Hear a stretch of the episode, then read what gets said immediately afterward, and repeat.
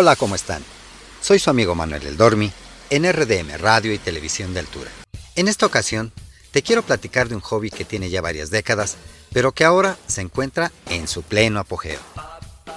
Cuando la marca Matchbox lanzó su línea de autos miniatura en 1953 y en 1968 Hot Wheels y algunas marcas más que lo hicieron, nunca se imaginaron el impacto que causaría con el tiempo su variedad de vehículos miniatura.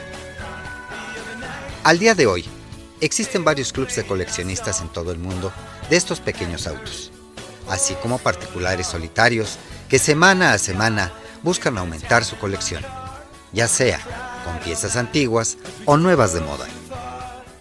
¿Y en dónde podemos encontrarlos ahora? Además de las jugueterías y los centros comerciales. En la ciudad de Pachuca existe un comercio informal llamado Los Cajueleros. Así es, y su nombre se deriva de que toda la mercancía de estos pequeños autos, en todas sus variedades, se exhiben dentro de las cajuelas de sus automóviles. Curiosamente, los clientes que acuden semana a semana son adultos. Sí, adultos fascinados por conseguir esa pieza que tanto buscaban.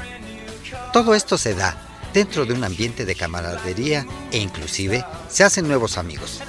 Lo importante de todo esto es que gracias a estos cajueleros, la gente se olvida por un rato de sus problemas en el trabajo, en el hogar, inclusive de problemas emocionales.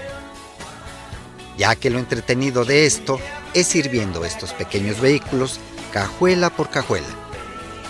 Los comerciantes que se dedican a la venta de estos vehículos son muy amables, además de ser fans de la marca, inclusive organizan carreras en las pistas de juguete entre ellos te orientan de cómo customizar los pequeños autos, si es así tu gusto.